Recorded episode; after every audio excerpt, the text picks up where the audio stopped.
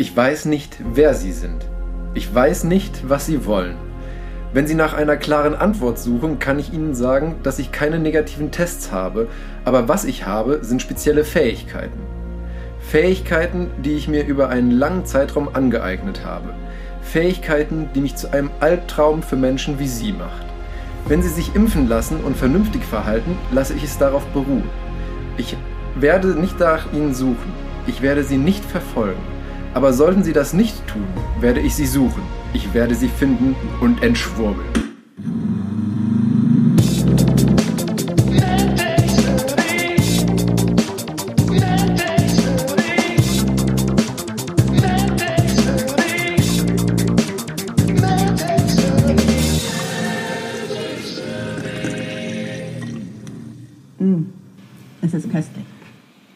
Damit herzlich willkommen zu einer neuen Folge MedTech Smoothie, Folge Nummer 44. Und auf meinen Ohren äh, ein verrotzter Kollege aus Aachen, Benedikt Stanitzek. Hallöchen. Ja, hallo und äh, mit mir in der Quarantäne der Podcast. Nee, Isolation Sebastian ist das ja bei dir. Nicht Ach so, ja, bei Quarantäne. mir- Ja, ach so, ja, ja, da, wir, wir steigen schon direkt in die Fresse ein quasi. genau. Ja, äh, I got taken. ja, If you, you know, if you know. genau, you know. Ähm, ähm, ja, mich hat's erwischt. Tja. A armes Haschall. Ah, Sascha. Ja, äh, Corinna war zu Besuch oder ist noch zu Besuch quasi. Ja. Deswegen, wir hatten, wir hatten ja eigentlich überlegt gehabt, eventuell eine, eine Live-Folge sozusagen aufzunehmen. Die ist Ja. aber deinem positiven Test so um äh, Opfer gefallen. Ah, aber ja. seit langem, langem, langem nochmal, ich weiß gar nicht seit wie langem, nochmal im Abstand von zwei Wochen. Ja, ich hatte ja quasi keine gute Ausrede. nee, genau. Du, du, sitzt, du sitzt fest, du hast nichts Ich zu sitze tun. fest. Also in Aber tatsächlich, ich habe heute nach exakt 10 Tagen mein erstes negatives Schnelltestergebnis wieder. Ja, immerhin. Ja. Macht man das jetzt so, dass man irgendwie so, sonst wie bei irgendwie Kinderpartys oder sowas, irgendwie so sagt, so herzlichen Glückwunsch und irgendwie eine kleine Geste mitbringt? Irgendwie so eine Flasche Bier oder so? Ich habe jetzt in den letzten äh, Tagen viele, viel ähm, Witze mit diesem Stay, stay positive, äh, nein, negative ja, genau. mitbekommen, aber ja. Tja, Ja. Ich kann jetzt aus eigener Erfahrung sagen, ist nicht lustig. ja, glaube ich dir. Ähm, Also, Ich warte ja- Falls, das, falls es noch jemand nicht gemacht hat, lasst euch boostern, impfen.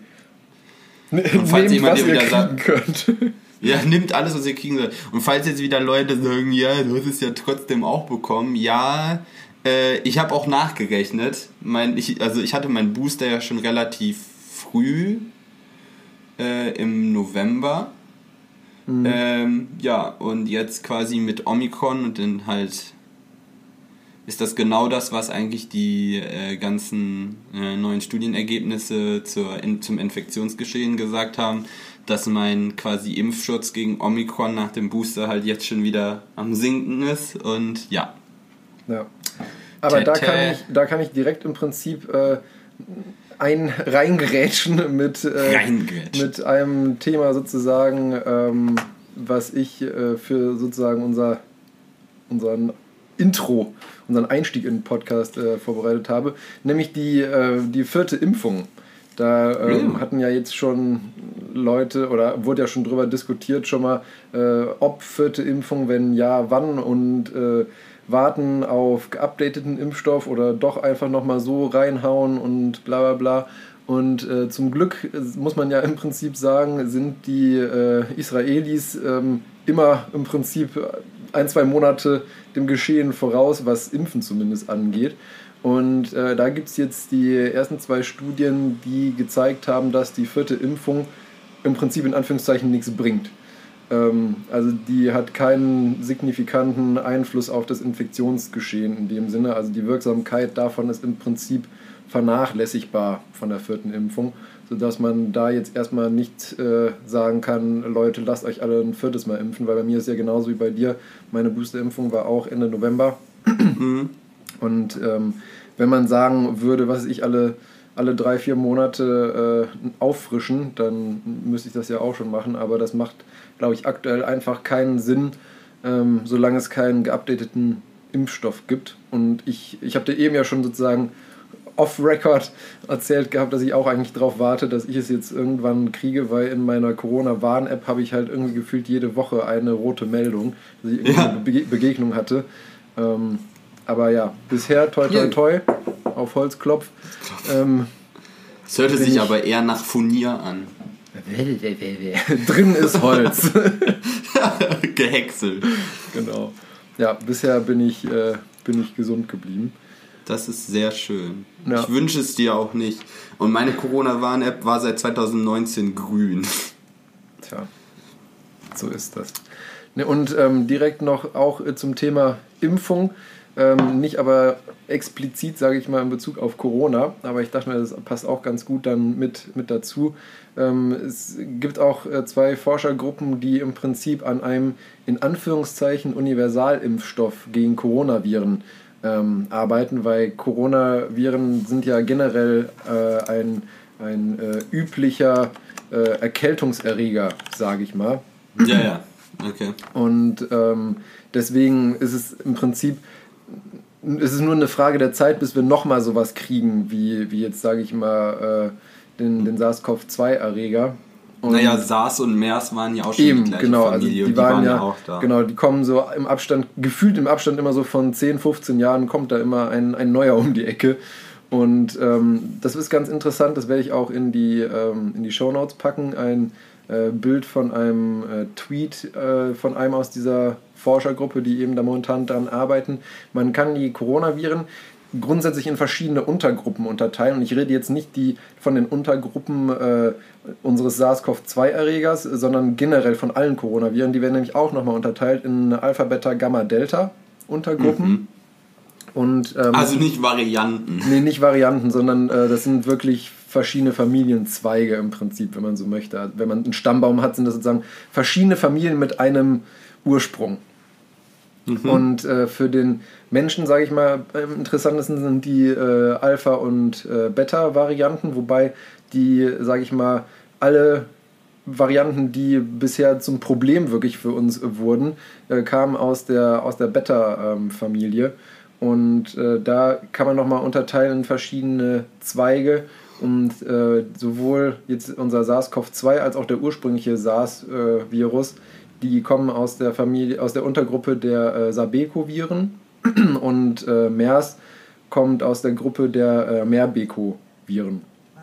Und die arbeiten jetzt momentan eben primär erstmal, also generell an der, an der, am Familienzweig der Beta-Coronaviren, ein Impfstoff sozusagen, der da möglichst viele angreift. Und die haben da momentan einen in der Testung, der ähm, sowohl, sage ich mal, die, einen Großteil der Merbeco-Viren abdeckt, als auch der Sabeco-Viren.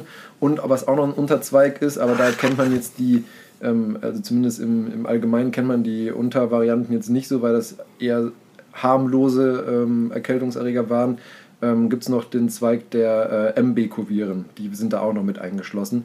Also man fokussiert sich da hauptsächlich auf diese, auf den Beta-Familienzweig mit dem, ähm, mit dem Impfstoff und will dann eben versuchen, dadurch, dass man im Prinzip gegen einen möglichst großen Anteil der äh, Beta-Familie eine Immunität, eine Grundimmunität zu vermitteln, um im Prinzip präventiv schon direkt zu verhindern, dass eben so äh, stärkere Varianten wie jetzt eben der SARS-CoV-2 äh, Urvirus, sage ich mal, dass die gar nicht erst so schnell grassieren und äh, sich ausweiten können, sodass man dann eventuell, wenn nochmal sowas ausbricht, das wirklich eher auf eine äh, Endemie oder sowas einschränken kann und daraus nicht dann direkt wieder eine Pandemie wird. Das wäre ja ein deutlicher Schritt dann. Ja. Ist aber noch in den, in den Kinderschuhen, also sind gerade in der Phase 1 Studie. Na, wenn du, da, wenn du jetzt richtig ungst, hätten wir ja noch wieder 10 bis 15 Jahre. Jetzt. Wobei, eher 10 statt 15. Corona läuft ja jetzt auch. Also SARS-CoV-2 läuft ja jetzt auch schon ein paar Jährchen. Ja, das stimmt. Ja, Also sprechen wir uns dann in 10 Jahren wieder darüber. ja, genau. Ich sehe es schon kommen, wenn wir, wenn wir beide dann irgendwie in Rente sind, machen wir immer noch diesen Podcast, Folge 1000 oder sowas. Und dann so, weißt du noch, damals zu Corona-Zeiten. Damals, als man nur FFP2-Masken tragen musste. Genau. Ja. Wer weiß, vielleicht wohnen wir dann irgendwie auf dem Mond oder auf dem Mars, weil die Erde verseucht ist. Ach ja, why not? Why not? Ja. Nee, das war aber das, was ich erzählen Apropos Mond, dazu habe ich heute auch noch was. Ja, okay, dann, dann hau raus, weil das war nämlich alles, was ich im Prinzip an. Achso, das wollte ich als Causa Obscura machen. Ach so, also das okay. kommt später noch dran. Okay. Aber ich habe tatsächlich noch was anderes. Ich hatte ja das letzte Mal über das James Webb Teleskop gesprochen. Ja. Das letzte Mal? Oder ich hatte darüber gesprochen. meine, das letzte Und da habe ich noch ein kleines Update jetzt. Also das ist jetzt schon seit ein paar Wochen an seiner Destination angekommen, voll entfaltet und bereitet sich quasi auf seinen Einsatz vor. Jetzt könnte man natürlich fragen, ist das alles ausgeklappt, ist es an Position? Warum dauert das noch? Hast du eine Idee? Hast du es mitbekommen, was sie momentan machen? Irgendwie kalibrieren vielleicht? Ja, es geht in die richtige Richtung. Kalibrieren müssen sie es natürlich auch. Aber die, das größte Problem, was sie haben, das ist ja ein Infrarotteleskop, wie ich ja schon gesagt habe. Also das heißt, das ist keine große Kamera im engen Sinne drin, das einfach ein Bild macht, sondern äh, das ist quasi ein Infrarotsensor, der halt, also ein, ein Lichtwellensensor, der halt äh, Licht aufnimmt und das dann halt wieder optisch zu einem Bild zusammen übersetzt. Äh, und Infrarot ist halt sehr, sehr langwellige Strahlung. Äh, das heißt, das ist auch tendenziell Licht, das schon sehr, sehr lange unterwegs ist. Ähm, ähm, weil es sich halt, ne, weil es von sehr weit weg, lange Wellen. Äh, und deshalb können wir damit quasi in die Vergangenheit gucken, weil wenn das halt von sehr, sehr weit weg kommt, ist es auch von da einer, von einer sehr, sehr langen Zeit gestartet. Ja. Das heißt, wir gucken quasi sehr, sehr weit in die Vergangenheit. Und da das James Webb so weit ins Infrarot blicken kann wie noch kein anderes Teleskop, was wir so weit raus, gut, das ist das Teleskop, was wir am weitesten rausgeschickt haben, ähm, können wir damit am weitesten in die Vergangenheit quasi gucken. Deshalb erhofft man sich ja bahnbrechende Erkenntnisse von. Das Problem mit infrarotem Licht ist, das ist quasi das, was man auch lang- langläufig als Wärmestrahlung äh, bezeichnet. Und deshalb habe ich ja da schon gesagt, dass das so Sonnenschilde hat, damit die Sonnenwärmestrahlung quasi auch abgeschirmt ist. Sonst würde die halt das Bild ja verfälschen, weil die Sonne natürlich deutlich näher ist und mehr infrarote Strahlung aussendet, als das, was es auffangen Man muss das ganze Ding vielleicht jetzt erstmal nach der Reise abkühlen. Exakt. Ah. Die Spiegelflächen haben noch jetzt so 40 bis 50 Kelvin. Das musst du dir vorstellen. das ist eigentlich schon recht frisch, möchte man meinen. Aber echt. ähm, also quasi Wie viel? 0, Äh, 0 Grad die- sind 240, oder? Also 0 Grad Celsius. 273,15. 273. Wie komme ich denn auf 240? Und 0 Kelvin ist der absolute Nullpunkt. Den erreichst du quasi physikalisch auch nicht, weil du dann jede atomare Bewegung, weil quasi, das ist ja auch Temperatur, das ist ja Energie, Ja, ja. hält so, du kannst kein Atom, also das Problem ja ist, Masse und Materie ist ja quasi sich bewegende Elektronen in Mhm. der Hülle. Und wenn du diese Bewegung aufhören würdest, würde das ja, also, ne, das ist Kann man sich irgendwie gar nicht Schwierig. vorstellen. Genau, sagen wir, es ist schwierig. Und deshalb eigentlich den absoluten Nullpunkt erreicht man nicht. Aber es wäre cool, wenn wir so nah wie möglich da dran kommen würden. Äh, das Problem habe ich aber auch schon gesagt, wir sind im luftleeren Raum. Das heißt, was wir umarmen, um Energie, also Wärme abzuführen, wir haben nicht wie auf der Erde hier Konvektion, das heißt, wir können nichts anpusten und damit Wärme abführen. Wir haben auch keine Wärmeleitung, weil wir ja kein Medium haben, was direkt diese Spiegelflächen berührt. Das Einzige, was wir haben, ist Strahlung.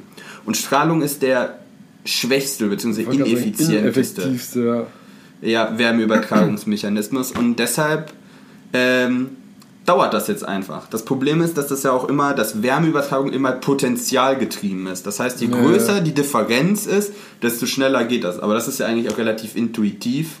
Wenn man hier auf der Erde Dinge abkühlen lässt, je höher der Temperaturunterschied ist, desto schneller geht's. Ja.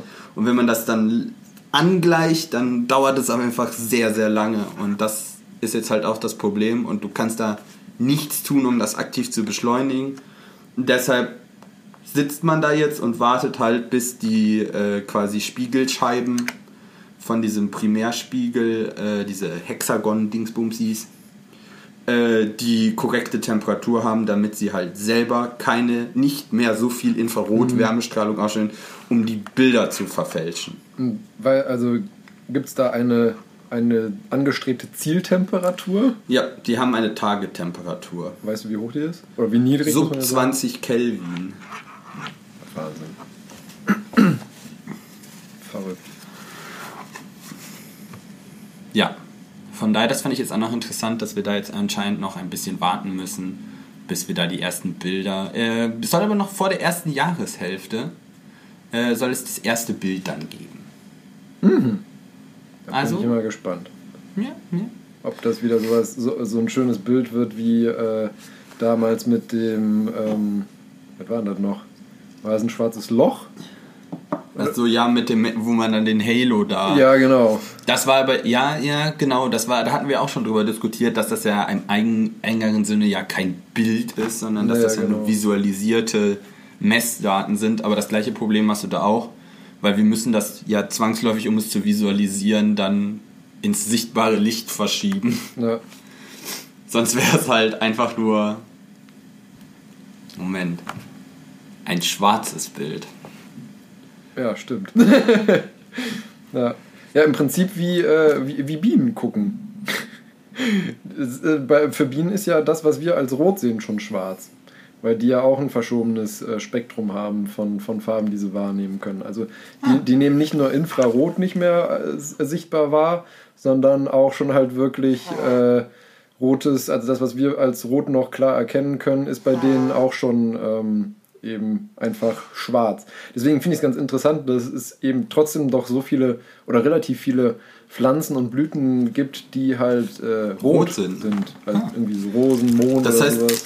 Deren Spektrum, ist das kleiner einfach oder ist das Richtung Ultraviolett verschoben? Genau, also die, das ist von der, von der Breite her sozusagen ähm, relativ gleich tatsächlich sogar mit dem von uns Menschen, nur einfach Richtung Ultraviolett verschoben. Also die, Ja, cool. die können halt ultraviolettes Licht sehen und eben dann, das hatte ich glaube ich aber auch schon mal erzählt gehabt, die können halt auch noch die Polarisationsrichtung des. Ah, ja, äh, ja, ja, ich erinnere mich. Ja. Ich erinnere mich. Ja, lustig. Und dann spreche ich jetzt natürlich noch den großen Elefanten im Raum an. Es ist Formula One Launch Week. Also jetzt die letzte Woche und die nächste Woche. Wir sind genau quasi dazwischen. Äh, es fehlen noch. Äh, ja, wobei, das ist ein bisschen schwierig. Das ist ja ein bisschen verkommen mittlerweile, dass die Autos eigentlich an den eigentlichen Launches nicht mehr gelauncht werden, sondern dass man dann nur eine Teampräsentation macht. Das heißt, man stellt Ja. irgendein Dummy-Fahrzeug dahin, das man bunt angemalt hat und spricht dann darüber, wie toll das dort in den Farben aussieht, was immer so ein bisschen naja, so, lächerlich sag ich mal so, ne? die, die Grundzüge konnte man ja schon zum Teil erkennen. Also ich erinnere mich da vor allen Dingen jetzt an den Red Bull Lounge, wo man dann da Christian Horner und Adrian Newey neben das Auto stellt, das nur dieses quasi dieses äh, dieses dieses Auto, was dieses was das Reglement verdeutlichen sollte, was die Formel Mhm. 1 selber gebaut hat, was halt nichts mit den tatsächlichen Autos zu tun hat, wo man dann halt eine Red Bull Livery draufgeklebt hat und dann spricht man mit den technischen Verantwortlichen darüber, wie schnell doch dieses Jahr das Auto ist. Also es tut mir leid, das tut mir weh. Ja gut, das ist natürlich auch ein bisschen Verarschung, muss man ja eigentlich sagen. Aber zum Beispiel, wenn ich jetzt an, ähm, an den Ferrari denke oder so, der ist ja schon, da sieht man ja Das schon ist- eindeutige. Das war aber ja, das war ja auch erfrischend, dass das tatsächlich eine genuine Presentation war. Da war das Auto, da kann man auch gut äh, Ferrari Livery Präsentationen werden auch sagen wir mal ein bisschen immer underwhelming. Dafür würdest du Ja. halt keinen äh, zum Aufstehen bewegen. Wobei, wobei ich auch sagen muss, also jetzt auch abgesehen davon, dass man tatsächlich was an der Aero sehen konnte, ich finde dieses dunkelrot mit dem schwarzen Kombination, Kombination sehr sexy irgendwie. das stimmt, das ist ein Es war ja vorher, Farben. auch wenn ich so an, an Schumis Zeiten denke, war es ja immer eher so rot und weiß, so mehr von der Kombi. Gut, das ist jetzt wieder 90er. In ja, 90ern genau. Aber hatten ich, sie das auch. ich fand auch, die hatten, nee, es war vorletzte Saison, glaube ich, wurde ja auch einmal zum Jubiläum irgendwie so, ich glaube in Monaco Das- war das, dieses dunkle Nein, nein, nein, in nee, Monza. äh, Mugello. Also, Mugello. Monza? Ja, nee, nee, nee, nee. Okay. Das war Mu- Mugello. Das war der tausendste Grand Prix. Ja, genau, das war es, ja. Da fand ich auch das dunkelrot fand ich schon sehr, sehr cool, muss ich sagen. Fand ich auch schöner als das echte Ferrari-Rot. Burgundy. Burgundy. Aber das ist äh, tatsächlich ein anderes Rot als das. hier. Das ist jetzt wieder dieses klassische Scarlet Red. vielleicht ein bisschen dunkler. Okay. Ja, und was, Als, äh, äh, was, was sagst du zu der, zu der Aero, sage ich mal? Oder was man bisher Ja. davon gesehen hat zumindest? Ich bin natürlich, äh, was, ich, was ich halt toll finde, ist, dass, äh, bis- dass, es, dass die Autos so unterschiedlich aussehen. Ja, das Also das, was ich eigentlich prognostiziert hatte, äh, dass keins dieser Autos aussieht wie das, was quasi die Formel 1 präsentiert Ja. hat und keins sieht gleich aus. Äh, vor allen Dingen nicht nur halt, dass äh, einzelne Flügelelemente vielleicht ein bisschen anders sind, sondern das gesamte, dass quasi Regelinterpretationen deutlich aussehen. Das sieht Ja. man vor allen Dingen an den Kühleinlässen und den Seitenkästen, dass es da eine unglaublich große Vari Variationsvielfalt Ja. quasi an verschiedenen ähm, Lösungen gibt, halt, die quasi die, wenn man sieht, diese Aston Martin Lösung mit den tiefen Unterschnitten, aber riesig großen langen Seitenkästen äh, oder der Williams, der einfach quasi keinen Unterschnitt hat und die halt dieses Abflachen hat. Ähm, Ja, oder auch der, der Ferrari, der hat ja auch sehr wenig unterschnittene Seitenkästen, aber dafür dann Genau. hinten, also auch sehr breit nach hinten, also von der, Diese von der oben drauf Sicht, genau, von der oben drauf. Sicht, sehr, sehr breit und bis nach hinten durchgezogen, aber Ja. dann die Seitenkästen, wenn man sozusagen von so vorne schräg oben guckt, wie man sieht, wie die dann so nach hinten abtauchen und vermutlich dann die Luft ja Richtung äh, unteren Beamwing da. Äh, Ich bin mal sehr gespannt, was das alles tut. Ich bin auf jeden Fall sehr fasziniert von den verschiedenen Lösungen und das eigentlich, da gibt es auf jeden Fall sehr viel zum Gucken. ja, ich bin auch Ähm, gespannt. Letztendlich ist das jetzt alles noch ein bisschen pointless, weil sobald, also ich glaube denen erst, was sie da haben, wenn die am ersten. Rennwochenende Ja, ja, klar. sind.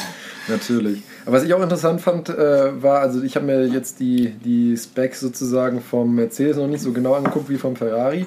Aber ähm, da fand ich es interessant, die haben ja die, die Nase sehr weit nach unten vorgezogen. Also im Prinzip ist ja da wirklich die, die äh, Nasenspitze der weit der vorderste Teil. Also da ist ja der Flügel wirklich, wenn man drauf guckt, so ein bisschen pfeilförmig. Der, unter, der Unterschied ist zwischen den Konzepten, die du hast, ist da, dass äh, Mercedes und Ferrari zum Beispiel die Nasenanbindung an der Main Plane haben, also an dem Hauptelement, das ganz vorderste untere. Und zum Beispiel so der, Aston Martin zum Beispiel äh, hat die an der zweiten Ebene, deshalb ist diese Nase kürzer. Das führt halt dazu, dass quasi das Main-Element mit dem zweiten Element nur quasi einen durchgängigen Slot hat, Ja. weil da vorne die Nase nicht zwischen ist. Ähm, und das ist halt, da, deine Umströmung ist dann halt von dem Main-Element besser. Ja, das stimmt. Und ich, was ich, also opt, ich meine, aerodynamisch kann ich dazu natürlich nichts sagen, aber was ich optisch lustig fand, ist, dass die, ähm, die, der, der Unterbodenrand sozusagen bei dem Mercedes äh, ja, äh, da vorne so ein bisschen ja so wellig ist und ich weiß, sieht so ein bisschen ausgefranst aus irgendwie. Ja, als, das ist ein als wenn jemand unsauber gearbeitet hätte eigentlich. Ja, ich bin mir dem bei denen ziemlich sicher. Ähm, Ja, natürlich, das- das, ist mir schon klar, dass es kein Ausversehen war, aber es sieht halt Das- irgendwie ulkig aus. Das Problem ist, ich darf mir über Formel 1 Aerodynamik auch nichts erlauben, weil erstens habe ich davon wirklich keine Ahnung. Also Ja. ich, ich hab, weiß was ungefähr, was da, aber ich, ich möchte mir nicht anmaßen, dass ich weiß, wie Aerodynamik funktioniert. Und ich kenne mittlerweile Leute, die genau an den Teilen da arbeiten. Und ich weiß, dass die hier auch schon mal zuhören. Und deshalb sage ich dazu absolut gar nichts. Ja, wenn, am Dienstag, wenn die Folge rauskommt, abends klopft es an deiner Tür und sie stehen mit Mistgabeln und Fackeln da. Ja, die sind ja sei, der ist ja Gott sei Dank in Brackley, also. Ja, okay. Das, da kommt man jetzt auch nicht mal so einfach rein und raus. Ach, Ja, dann kannst du ja doch was sei der sagen. Brexit. Ja, so genau. Bist du nur- sicher. Hast, hast genug Zeit, um dich noch irgendwie abzusetzen. Ja, genau. Ja. Ja, ja, aber das äh, ist auf jeden Fall, finde ich, das äh, sehr spannend, was da jetzt dann halt noch passiert. Na, ich bin auch sehr gespannt und ich, ich freue mich auf die Saison, weil ich hoffe nämlich, dass äh, durch, die, durch die unterschiedlichen aerodynamischen Designs vielleicht auch nochmal, äh, ich, ich glaube nicht, dass wir Wunder erleben werden, dass auf einmal so ein, Der so ein Haas nicht auf das schnellste Auto eben, dass, der, einmal dass der sein, Haas auf einmal äh, auf dem Podium steht. Aber vielleicht wird das ja nochmal ein bisschen durchmischt. Fände ich schön. Gerade auch Das so in stimmt. Richtung Alpha Tauri so schielend. Die, da, die haben ja aus dem Auto die beiden Fahrer relativ viel rausquetschen können letzte Saison. vielleicht sieht man die ja ein bisschen weiter vorne. Ich bin neugierig auf jeden Fall. Das, äh, das kann man auf jeden Fall sagen. Ach ja, was ich noch zusammenfassend sagen, es haben ja viele sich darüber beschwert, dass die Frontflügel so hoch aussehen jetzt. Das erinnert mich sehr an die Aero-Designs von 2008. Boah, kann ich mich jetzt nicht mehr dran Und meines Erachtens waren das in der Geschichte der Formel 1 mit die hübschesten Autos. Vor allen Dingen, weil sie aeromäßig so bonkers waren. Warte, muss ich mal gerade googeln. Von 2008? Mac ja, ja, ja. Vor allen Dingen der McLaren aus dem Jahr. Oh, 2007, 2008. Äh, und tatsächlich kann man sagen, dass im Verhältnis zu der, äh, zu der Ground Plane, quasi zur Konstruktionsebene von den Formel 1 Autos, sind die Flügel gar nicht so viel äh, höher als in den letzten Jahren. Das einzige, was jetzt halt nicht mehr ist, die Autos besitzen keinen Rake mehr. Also die sind nicht mehr angestellt. Ja, weil äh, jetzt ja quasi diese ganzen, diese riesigen Venturi-Tunnel und der Unterboden äh, da sind und das, weil es halt Ground-Effekt-Autos sein wird aus diesem Grund, ne, mhm. mehr Closest Racing, mehr followen können. Äh, und die funktionieren halt am besten, wenn das Auto gerade sehr nah am Boden sitzt. Und deshalb sitzen die Autos, was man auch aus den Seiten ausgehört seltsam gerade. Das wirkt einfach mhm. mittlerweile, weil man an diesen Rake so gewöhnt ist, äh, sehr optisch ein bisschen schwierig noch. So, ist not pleasant to the eye. Aber das führt halt davor, dass der Flügel jetzt halt höher wirkt, weil das Auto quasi nicht mehr den Flügel in den Boden rammt. ja. Nee, ähm, ich finde, also für mich sieht das jetzt Rein gar nicht so Meinung. störend aus. Also ich, ich, ich weiß, was du meinst. Ich finde, auch man sieht auf jeden Fall, dass sie nicht mehr äh, so angestellt sind, die Autos. Aber mich erinnert das einfach ein bisschen an, äh, an Indica, muss ich sagen. Weil die Indicas stehen ja auch sehr gerade, tatsächlich. Ja. Weil sie halt Straight Line Speed brauchen. Ja, ja, genau. Die, die brauchen weniger Anpressdruck, weil sie halt äh, kaum Kurven fahren und wenn dann Steilkurven. Ja, das Problem ist, du hast ja immer den Trade-off. Wenn du Downforce hast, hast du auch Widerstand. Ja, klar. Ja. Es geht nicht mit, es geht nicht ohne. es geht nicht ohne. Ja, gut. Alles hat einen Preis. Genau. Genug gequatscht. Äh, halbe Stunde ist rum. Kommen wir zu den wow. Hauptthemen. Was hast du denn mitgebracht? Ähm, ja, ich habe äh, einmal mitgebracht als, sage ich mal, Hauptthema in Anführungszeichen. Das Ganze habe ich genannt Klein, kleiner Nano. Aha. Und dann habe ich ähm, als Causa Obscura News für Nerds? Ja, genau. Hast du gerade zwei Rubriken zusammengemischt? ich wollte gerade sagen, eigentlich müssten wir die Kategorie Causa Obscura abschaffen oder umbenennen, weil ich hatte schon lange keine Causa Obscura mehr. Irgendwie. Dafür habe ich eine. Ja, okay, gut, dann lassen wir es so. Aber ich äh, habe auf jeden Fall als zweites News für Nerds gebracht. Ah, mitgebracht. Okay. Äh, ob ich das jetzt als Zwischenspieler dann sozusagen klassifiziere oder Causa Obscura, ist ja eigentlich wurscht. Wir hatten das mal auch als eigene Kategorie. Ich weiß nicht, wo die hin ist. Ja, stimmt. Ja. Naja, ja. ich habe auf jeden Fall mir tatsächlich mal ein Paper wieder rausgesucht, äh, weil ich masochistische Tendenzen hatte in der, in der letzten Woche. Und viel Zeit. Äh, ja, aber letztendlich habe ich es auch erst heute Vormittag gelesen. okay. Äh, und das habe ich genannt grünes, schwarzes Gold. Okay. Äh, und als Causa Obscura habe ich äh, etwas mitgebracht mit dem Namen To the Moon. to the Moon. Okay, da bin ich ja mal gespannt. Grünes, schwarzes Gold, das klingt für mich irgendwie nach Gold, das verschimmelt ist. ich, dann hätte ich grün-schwarzes Gold dann gesagt. Ja, okay. Ah, ah jetzt, jetzt habe ich eine Ahnung, wo es hingehen könnte. Ja, sollen wir, sollen wir Münze werfen, wer anfängt, oder? Naja, ich müsste eigentlich anfangen, weil ich aufhöre. Ja, okay dann äh, hau mal dein grünes, schwarzes Gold raus. Ich, ich, wenn, wenn ich einen Tipp abgeben darf, Gib dann, einen Tipp ab. Dann gehe ich davon aus, dass es um irgendwas geht, wie man, sage ich mal, äh, äh, umweltfreundlich Öl herstellen, gewinnen oder sonst was kann.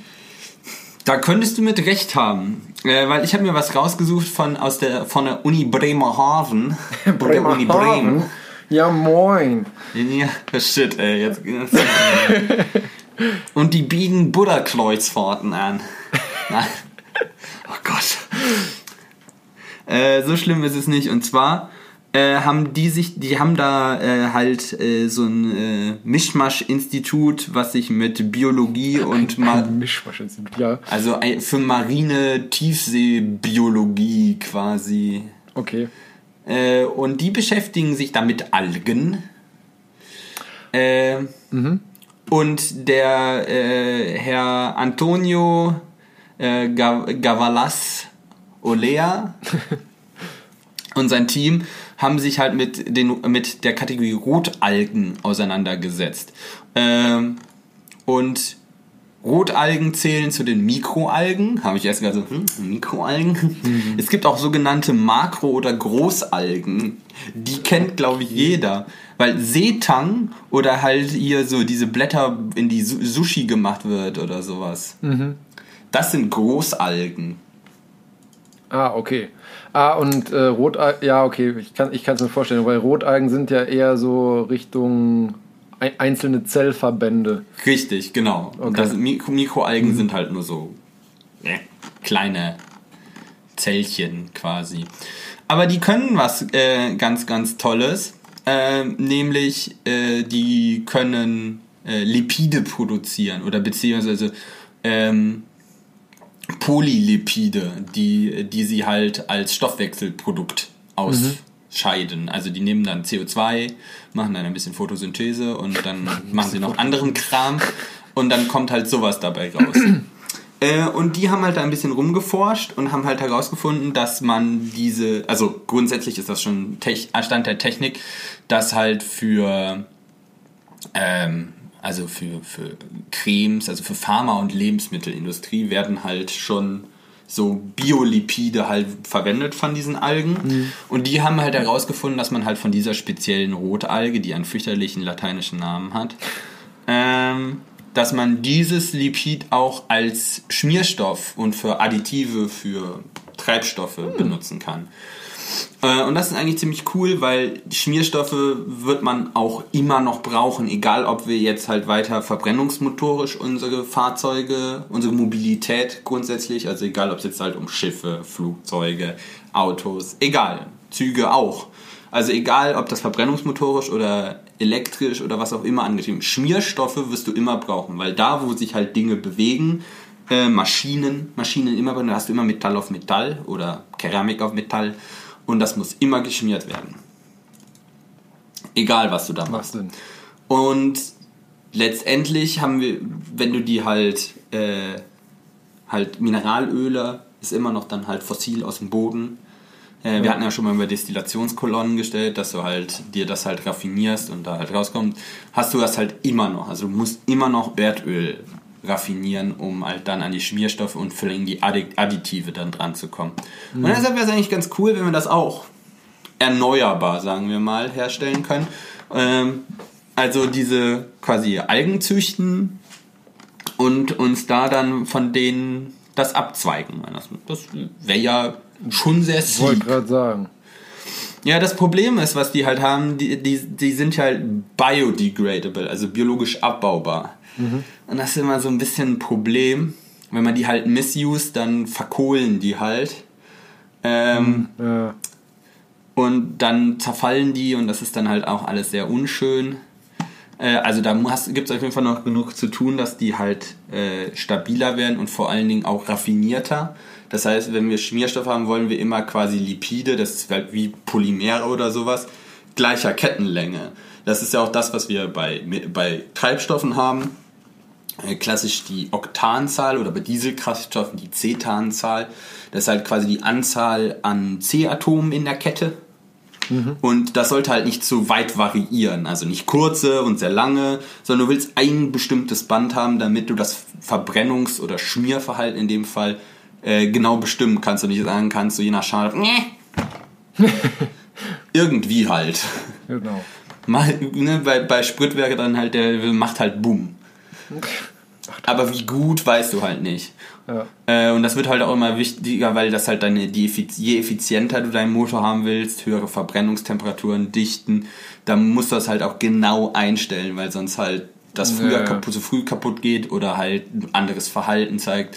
Und da deine Betriebsfenster immer schmaler werden, weil du es immer mehr an diesen Optimalpunkt ran entwickelst, hm, musst du das halt wissen. Und deshalb haben sie sich ein bisschen hier in dem Paper, was ich herausgefunden habe, das ist von 2020, also relativ recent, mal damit auseinandergesetzt, ähm, wie züchte ich den Scheiß so, dass der halt genau das Lipid produziert, in der Qualität auch dann halt reproduzierbar mhm.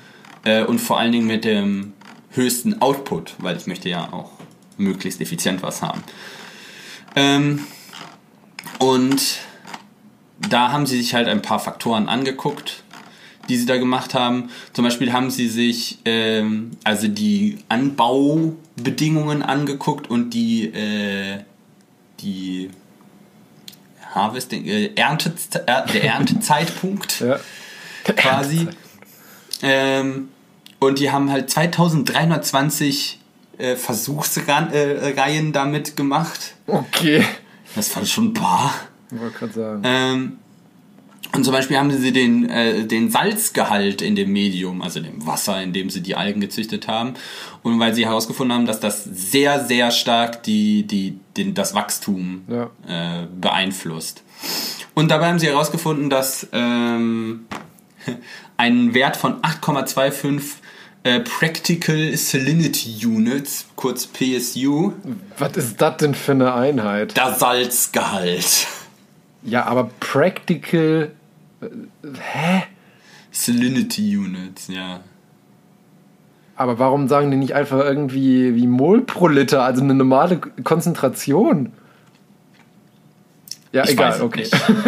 Ich, Amis. Kann, haben sie. Nee, Bremerhaven. Ach ja, stimmt ja. Fischköppe. Okay, macht's mir noch. Okay, egal. Erzähl weiter. Ich, ich frage deshalb, nach. Ich habe dann, deshalb habe ich das auch nachgeguckt. Ich so, PSU, okay. Weil, ja, 8,25, schön. Was, was heißt das denn? Äh, und ungefähr, also wenn du dir das so willst, die, ähm, die Ostsee hat 0,8. Und wie viel hatte das Medium jetzt? Äh, 8, oh. Moment. 8,25. Äh, die Nordsee hat 3,5, das Mittelmeer 3,7. Ähm, also so ungefähr, da sind mehrere. Der Atlantik hat 3,5. Also ein bisschen salziger als so ein Meer. Mhm. Finden die geil. Mhm. Ähm, aber wenn du zum Beispiel hier jetzt, wenn äh, mal hier so, Moment, wo war das hier? Äh, das Tote Meer. Das Tote mhm. Meer ist ja dafür bekannt, dass es so salzig ist. Das hat einen PSU von 28. Oh, okay das fänden sie auch scheiße, weil sie haben dann herausgefunden, wenn du halt zu 16,5 hochgehst oder 24,75, das äh, hemmt das Wachstum dann wieder. Mhm. Also 8,25 fanden sie supi. Haben sie, sich gut, haben sie sich gut gefühlt. Und dann haben sie auch noch die Temperatur ein bisschen variiert, so 20, 25 Grad und dann mal geguckt. Und da siehst du halt, dass ähm, am, also am Anfang zum Start des Wachstums sind die relativ temperaturunsensibel. Das ist halt Temperatur so, äh, eigentlich egal, diese fünf Temperatur, mhm. also Grad Celsius Schritte, äh, relativ uninteressant. Aber so bei zehn Tagen äh, ist es schon ein relevanter Unterschied. Äh, und da möchten sie eher 25 statt 20 Grad. Also wärmer, ein bisschen wärmer ist ein bisschen besser. Also warm und salzig finden sie gut. Oh, sorry, ich muss mal. Ah, ganz erschneiden. Was haben wir nie gehört? kurz abgenippelt. Das Sprechen ist noch ein bisschen schwierig. ähm, und dann haben sie noch ein, ein Experiment geführt mit äh, externen Kar also Kohlenstoffquellen. Also wenn man quasi nicht nur CO2 als Kohlenstoffquelle hinzufügt, sondern auch noch äh, Sodiumbicarbonat. Okay. Weißt du, was das ist?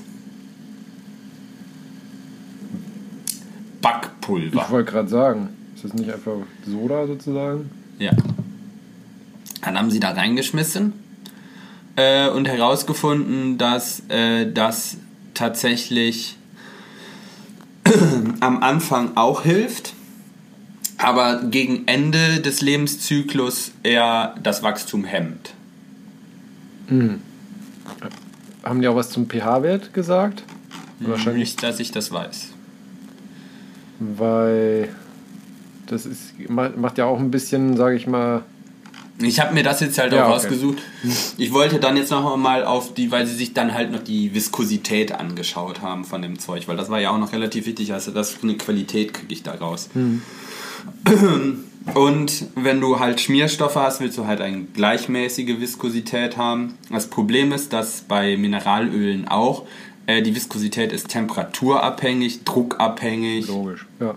und hängt von der Schergeschwindigkeit an. Das heißt, wie schnell, also Schergeschwindigkeit kann man sich vorstellen, ich habe zwei Flächen, tue dann das Öl dazwischen und ziehe diese zwei Flächen übereinander weg. Und die Schergeschwindigkeit ist quasi mit welcher Geschwindigkeit ich das tue. Äh, Und das wären halt wichtige Einflussparameter. Und das haben sie dann auch noch untersucht und haben dann halt festgehalten, dass dieses Lipid von den Rotalgen ein nicht newtonsches Scherverhalten äh, aufweist. Also nicht newtonsche Flüssigkeiten hatten wir ja auch schon mal drüber gesprochen. Das ist, kennt doch vielleicht jeder dieses Experiment mit der Genau. Maisstärke und Wasser. U-Black. Das heißt, wenn ich es nicht anfasse, wirkt es flüssig und wenn ich halt eine Scherkraft äh, Kraft aufwerke auf dieses nicht-newtonsche Fluid, dann äh, fällt es sich wie ein Feststoff. Das heißt, mit zunehmender Schergeschwindigkeit steigt die Viskosität von dem Zeug. Das, Und das, das ist bei dem Öl auch so, oder? das, ja, das ist bei dem Öl hier auch so. Das ist ein bisschen ein Problem, wenn man sich jetzt mal den Hubkolbenmotor zum. Beispiel vorstellt, der halt, wenn der Kolben an, durch das Öl dann da lang geht und mit einer höheren Geschwindigkeit eine höhere Kraft, Gegenkraft äh, erfährt, hm, Widerstand Mäßig gut. mäßig gut. Äh, vor allen Dingen, weil es kein, äh, es gibt keine Hinweise für ein Newtonsches Plateau. Das ist so genannt, also quasi, dass die Scherkraft, also die Kraft, die da dem entgegenwirkt, irgendwann bei höheren Geschwindigkeiten dann einfach konstant bleibt. Das wäre ja blöd. cool, weil dann kann ich quasi die Schergeschwindigkeit erhöhen, ohne dass ich noch einen zusätzlichen Widerstandswert bekomme. Das heißt, das, ist, sieht, das sieht relativ, wenn man das sich hier anguckt, relativ proportional aus. Das heißt, je schneller ich schere, desto mehr, desto höher viskoser wird dieses äh, Öl. ja, damit ist es ja eigentlich zum Schmieren ungeeignet. Das, das würde, du musst halt nur den Anwendungsbereich relativ gut wählen. Das heißt, niedrige Schwergeschwindigkeiten, dann kann es ja gut funktionieren. Hy Hydraulik. Ja, es ist schwierig. Auch da gibt es ja dann, äh, wenn du halt quasi in den Rohrleitungen hast, Ja, hast du ja stimmt. quasi auch Aufklärung, ja. Schergeschwindigkeiten, weil an der Rohrwand hast du ja immer Geschwindigkeit 0. Da haftet es an und Richtung in der Mitte hast Mhm. du halt Fließgeschwindigkeit. Das heißt, da hast du auch immer. Aber ja, Dann, tendenziell dann, ist dann da Schmier, eher eine Schmieren von. Hydraulikkolben. Die bewegen sich ja nur langsam. Die bewegen sich, genau. Das wäre jetzt zum Beispiel. Ja. Auf jeden Fall gibt es anscheinend noch mehr zu machen. Ich habe auch bei dieser Forschungsgruppe nachgeguckt. Die hauen auch mit einer beeindruckenden Geschwindigkeit immer neue Paper, auch immer ungefähr, also in dem Forschungsgebiet dann halt raus. Ja. Naja gut, bei äh, wie viel Forschungsreihen waren das? 2000 oder so? Forschungs- 2320. Ja, da, da kannst du natürlich auch ein bisschen Output generieren. Gut, dann machst du halt ein paar, du hast, wenn du halt, weiß ich was, 100 von diesen, von so Kolben hast, wo du halt die Algen drin hast, da kannst du in allen halt anderen Salzgehalt rein, dann bist du auch relativ schnell dran. Also wenn ich mir überlege, bei uns am Institut, wenn wir halt so Schweißversuchsreihen machen, da haben wir jetzt auch, wenn du Projektarbeiten machst, also quasi das, was du noch relativ früh in deinem Studium machst als wissenschaftliche Arbeit, da haben wir auch Versuchsreihen mit 2000, also 1500 Parametern oder so. Okay. Dann, dann ist das nur für mich als Mediziner viel. Ich habe ja schon mal gesagt, dass eure Versuchsgrößen ja, ja, es sind die Schwierig sind. Ja, ja, ja, ich weiß schon. ja, Fancy.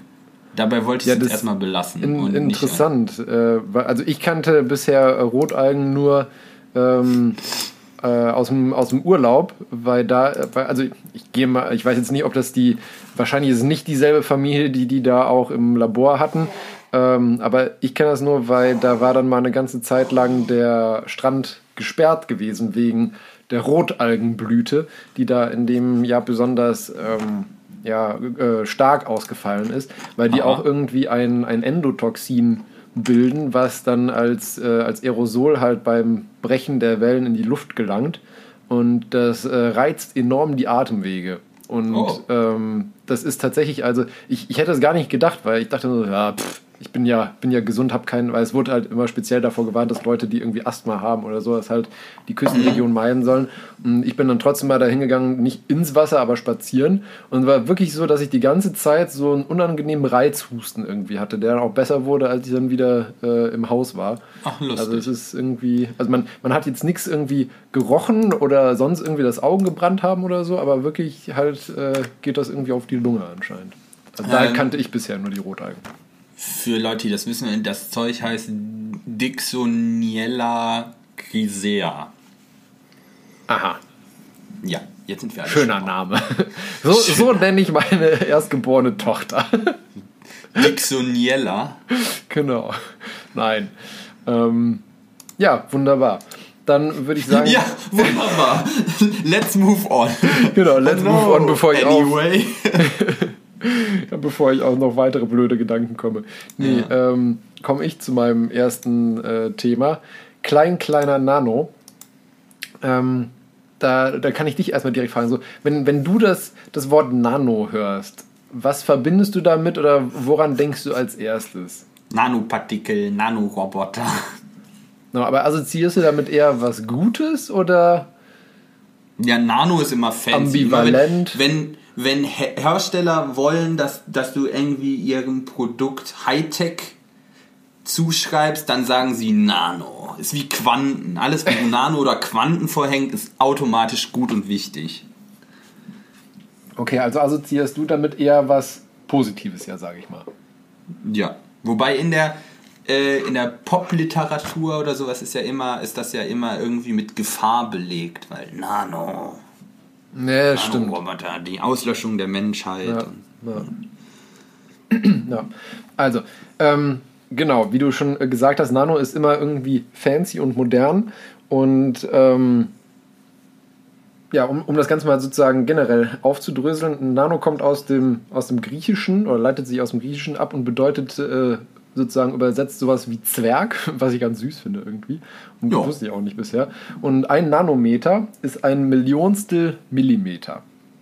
Also Das ist was, was man ähm, optisch, je nachdem wie groß, muss man sagen, also wie viel Nanometer etwas hat, äh, kann man das äh, rein optisch nicht mehr auflösen, weil ähm, die Wellenlänge von unserem sichtbaren Lichtbereich ja auch in Nanometern gemessen wird. Und du kannst mit, mit Licht einer Wellenlänge, zum Beispiel von einer Wellenlänge von, sage ich mal, jetzt 500 Nanometer, kannst du halt auch nur Gegenstände auflösen, optisch, die äh, über 500 Nanometer liegen. Also wenn die kleiner als 500 Nanometer sind, kriegst du die optisch halt einfach nicht mehr dargestellt.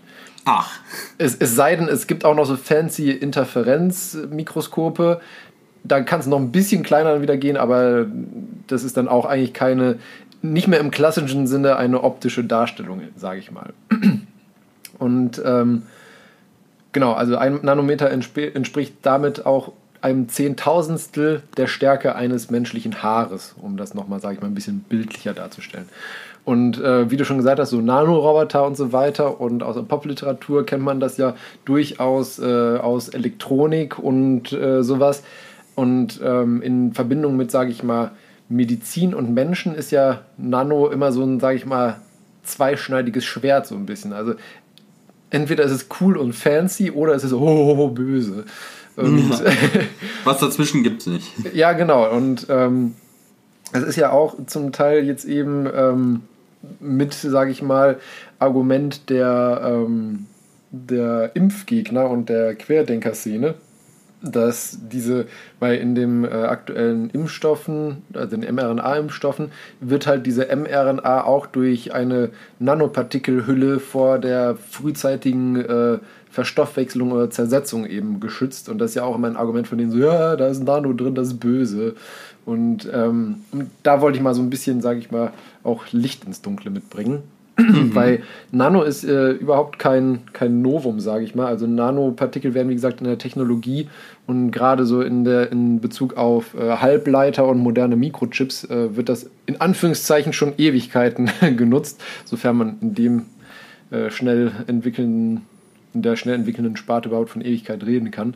Ähm, aber die, ähm, ein Institut in, in München, von der Technischen Universität in München, das ja, Forschungsneu ne, die, die Forschungsneutronenquelle Heinz Meyer Leibniz, kurz FRM2 genannt. Ah, okay, okay.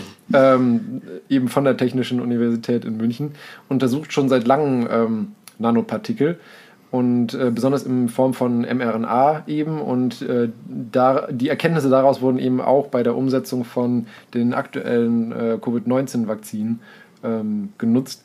Und da werden eben, wie gesagt, die mRNA, also dieses, die mRNA, die das Spike-Protein äh, kodiert, wogegen dann ja der Körper die Antikörper bilden soll, wird eben äh, mit einer, äh, einer Hülle aus äh, Lipid und, ähm, und anderen Polymeren geschützt, damit es eben nach der Injektion nicht direkt äh, zersetzt wird, sondern eben äh, erstmal in den Zellkern, nicht in den Zellkern, in die Zelle gelangt, um dort dann eben entsprechend dieses Protein bilden zu können, woraufhin dann die Immunität gebildet wird. Ähm, und äh, das ist nicht das, das einzige Beispiel, wo, sage ich mal, Nanopartikel äh, sinnvoll und nützlich sind. Ähm, ein großes Problem in der Medizin ist auch immer wieder die äh, Blut-Hirn-Schranke. Die äh, Blut-Hirn-Schranke ist äh, was Besonderes, weil normalerweise ist es so, dass im gesamten Körper äh, auf Ebene der, der Kapillaren und äh, äh, ja, Arteriolen und Venolen, das sind, sage ich mal, die, ist die nächstgrößere Gefäßeinheit, sage ich mal, ähm, ist es so, dass Stoffe relativ frei diffundieren können bis zu einer gewissen Größe. Und äh, das sage ich mal, also die normalen Medikamente, so sage ich mal, normale Schmerzmittel, Antibiotika und sowas, die können in den normalen Kapillaren relativ frei dann ins Gewebe eben eintreten und dort dann eben auch in die Zellen aufgenommen werden, um dort zu wirken. Sonst würden, wird das Ganze ja auch nicht funktionieren. Aber die Blut-Hirn-Schranke hat natürlich einen Sinn, weil das Gehirn sehr sensibel ist, was eben Schwankungen, äh, was, sage ich mal, Nährstoffversorgung und generell das umgebende Milieu angeht, sind die sind Nervenzellen halt relativ picky, um es mal so auszudrücken. Und deswegen äh, sorgt die Blut-Hirn-Schranke eben dafür. Das ist ein, ein sehr, sehr dichtes äh, Endothel, also eine sehr, sehr dichte ähm, Zellbarriere, wo im Prinzip nichts durchkommt, beziehungsweise das, was durchkommt, durch spezielle Transporter direkt wieder herausgeschmissen wird. Also deswegen ist es auch immer ein Problem, sobald man eine Infektion im Gehirn hat, ist es sehr schwierig, die äh, zu bekämpfen, weil es gibt wirklich nur zwei, drei Antibiotika, die, sage ich mal, standardmäßig genutzt werden, die überhaupt die in der Lage sind, genau die Blut-Hirn-Schranke zu passieren, um dort zu wirken. Und das stellt einen dann oft vor Herausforderungen und ähm, man macht es heutzutage zum Teil auch, dass man das dann, äh, wenn man eben irgendwas äh, ins Gehirn kriegen möchte, dass man das gar nicht übers Blut gibt, sondern direkt in die, ähm, in die Rückenmarksflüssigkeit gibt, die ja auch das äh, Gehirn umspült, um dort dann eben höhere Wirkstoffkonzentrationen zu äh, erreichen, wobei es dann natürlich auch schwieriger zu dosieren ist und so weiter. Und ähm, da will man sich eben auch die Nanopartikel zunutze machen, weil Nanopartikel hat man nämlich äh, festgestellt, die ähm, ignorieren, sage ich mal, die Kapillaren, also da, wo das eigentliche Problem der Blut-Hirn-Schranke ist, wenn man eben ähm, Stoffe ins Gehirn kriegen möchte. Ähm, die Kapillaren dort, äh, äh die, ja doch, die Kapillaren werden da im Prinzip ignoriert, sondern Nanopartikel ähm, gehen hauptsächlich durch die Venolen. Also im Prinzip, du hast, wenn, sag ich mal, wenn du jetzt eine Zu- und eine Ableitung dir vorstellst, kommt als erstes äh, Arterie, dann die nächst kleinere Einheit ist die Arteriole, die ist etwas kleiner und auch schon anders aufgebaut, hat keine richtig feste ähm, Ummantelung mehr. Dann kommen die Kapillaren, die nur noch eine einzellige ähm, Ummantelungsschicht haben und dann kommt nach der Kapillare kommt im Prinzip wieder für den Abfluss als erst die Venole und dann kommt die Vene. Und auf der Ebene der Venolen können dann diese Nanopartikel relativ frei ähm, die Gefäße oder die Blutbahn verlassen. Und ähm, das will man sich dann eben äh, zu Nutze machen, um besser ähm, ja, Medikamente generell einfach ins äh, Gehirn bzw. ins zentrale Nervensystem zu bekommen. Und man stiehlt da besonders äh, auf, äh, beziehungsweise in Richtung äh, Alzheimer, weil da ist ja das Problem, Ah. oder bei, also es gibt natürlich verschiedene Formen von Alzheimer, aber bei der am besten erforschten ähm, Form des Alzheimer ist ja das Problem, dass sich da fehlgefaltete Proteine letztendlich ansammeln. Und es gibt äh, in, in vitro, also im Labor, durchaus äh, vielversprech vielversprechende Medikamente, die die Bildung davon verhindern können oder schon vorhandene äh, fehlgefaltete Proteine eben abbauen bzw. zerstören können, sodass äh, dass das sich eben nicht dort ansammeln kann und eben zu den bekannten Symptomen der Alzheimer-Erkrankung führen kann. Aber das Problem war bisher eben immer, wie kriegt man das Zeug halt an den richtigen Wirkort? Weil ich meine, im Labor ist es immer einfach, da ist eine Petrischale und kippst es halt drüber, salopp gesagt. Aber im, äh, im Organismus ist es dann immer schwierig, dort, das dorthin zu kriegen und man erhofft sich eben dadurch, dass man immer mehr über äh, Nanotechnologie in dem Sinne und halt Nanoformulierungen in der Medizin äh, herausfindet, dass man da dann eben sich das zunutze machen kann, um eben besser oder überhaupt mal Wirkstoffe eben an den entsprechenden äh, Wirkort zu bekommen.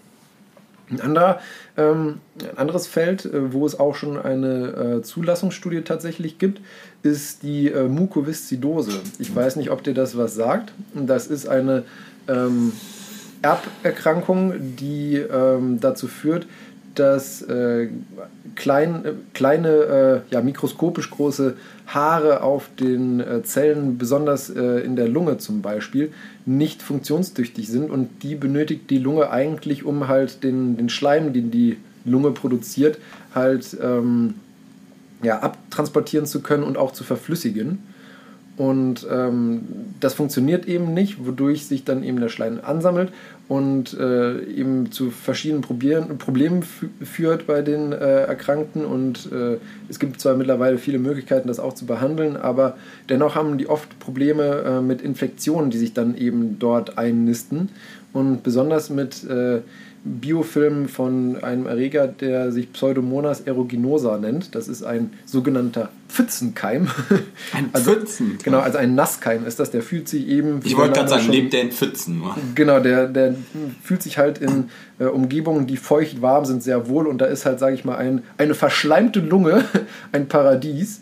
Und Ah, äh, das Problem bei sogenannten Biofilmen ist halt immer, dass das nicht einfach ein, ein reiner, sage ich mal, Bakterienrasen ist, sondern der über sich drüber einen, ja, einen aus verschiedenen Stoffen gebildeten Film bildet, der im Prinzip als Schutzbarriere für sich wirkt.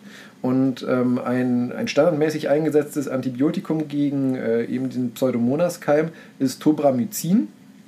Der wirkt auch sehr gut, aber das Problem ist eben, dass der nicht durch diesen Biofilm normalerweise durchkommt. Und äh, deswegen kann man damit halt bei so Mukoviszidose-Patienten diese schlecht damit behandeln.